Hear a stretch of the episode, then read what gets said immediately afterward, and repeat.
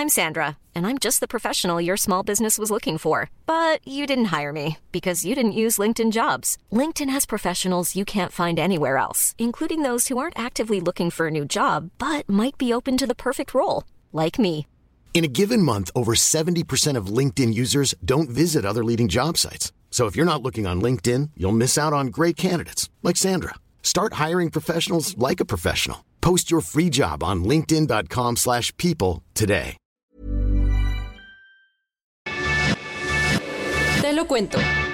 Tu dosis diaria de noticias. Llegamos a miércoles, es 27 de marzo, la mitad de la semana, y aquí te contamos las noticias que tendrías que saber el día de hoy. Comenzamos con el regreso del caos en Venezuela, pues el lunes sufrió el segundo apagón en menos de tres semanas. Ese día a primera hora los venezolanos volvieron a quedarse sin luz. Esta vez los cortes eléctricos afectaron por más de un día a Caracas y 17 estados. Además, el apagón paralizó el transporte y las actividades comerciales y escolares del país. Acuérdate que la población apenas estaba recuperando del último fallo eléctrico del pasado 7 de marzo, que duró más de 100 horas. Para sorpresa de nadie, Nicolás Maduro volvió a decir que todo se trataba de un ataque externo.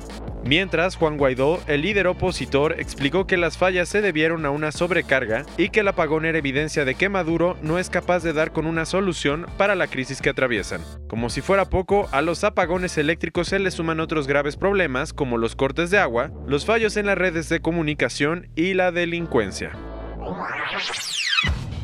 Y o te vas o te voy. Así le dijeron en Argelia ayer al presidente. El jefe del Estado Mayor echó a andar una medida para poder sacarlo del poder.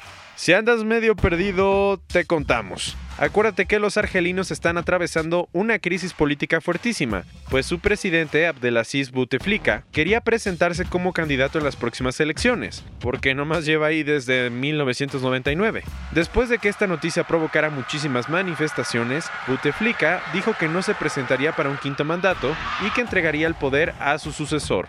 El problema fue que no dio ninguna fecha y esto causó aún más manifestaciones. Entonces ayer el general Ahmed Gaid Salah el jefe del Estado Mayor y viceministro de Defensa, le pidió al gobierno que inhabilite al presidente, quien ha estado enfermo desde 2013. La idea de Salah es que el Parlamento apruebe la incapacidad de Bouteflika para que el presidente del Senado asuma la presidencia interina y organice las elecciones presidenciales máximo en 135 días. Mientras tanto, ningún país africano ha apoyado públicamente las demandas de los argelinos. ¿Será que temen otra primavera árabe? Pasando a otros cuentos, la defensa de Joaquín Guzmán está haciendo todo lo posible para que el narcotraficante no pase el resto de su vida tras las rejas, o al menos para ganar algo de tiempo. Ayer los abogados del Chapo le pidieron a la Fiscalía de Estados Unidos que inicie un nuevo juicio para su cliente. ¿Y eso? Según ellos, la conducta del jurado impidió que hubiera un proceso justo, pues algunos de ellos consultaron los medios de comunicación y las redes sociales, algo que estaba prohibido. Ahora la Fiscalía tiene hasta el 29 de abril para responder la singular petición. Y nadie se imaginó que ayer Andrés Manuel López Obrador anunciaría el retiro de uno de los empresarios más importantes del mundo. Sí, resulta que el presidente dio la noticia de que Carlos Slim planea abandonar la vida empresarial al final de su sexenio. Según López Obrador, el líder de Grupo Carso le contó en una de sus muchas pláticas que se va a retirar en el 2024. Sin importar esta decisión, Slim va a seguir invirtiendo en nuestro país para ayudar al presidente a cumplir con la meta de su crecimiento económico de 4% para el final de la administración. Cerrando las noticias del día de hoy, aunque sea difícil de creer, en 7 años, entre 2010 y 2017, aumentó de 13 a 15% el número de mexicanos que opinan que las mujeres son violadas porque provocan a los hombres. ¿Qué qué? Sí, el nuevo Sistema Nacional de Información sobre Discriminación, que fue presentado esta semana, recopiló estos preocupantes datos con un objetivo en mente, analizar los índices de discriminación en nuestro país para proponer políticas públicas que combatan distintos problemas sociales. Esta fue tu dosis diaria de noticias con Te lo cuento. Yo soy Diego Estebanés, dale click y escúchanos mañana.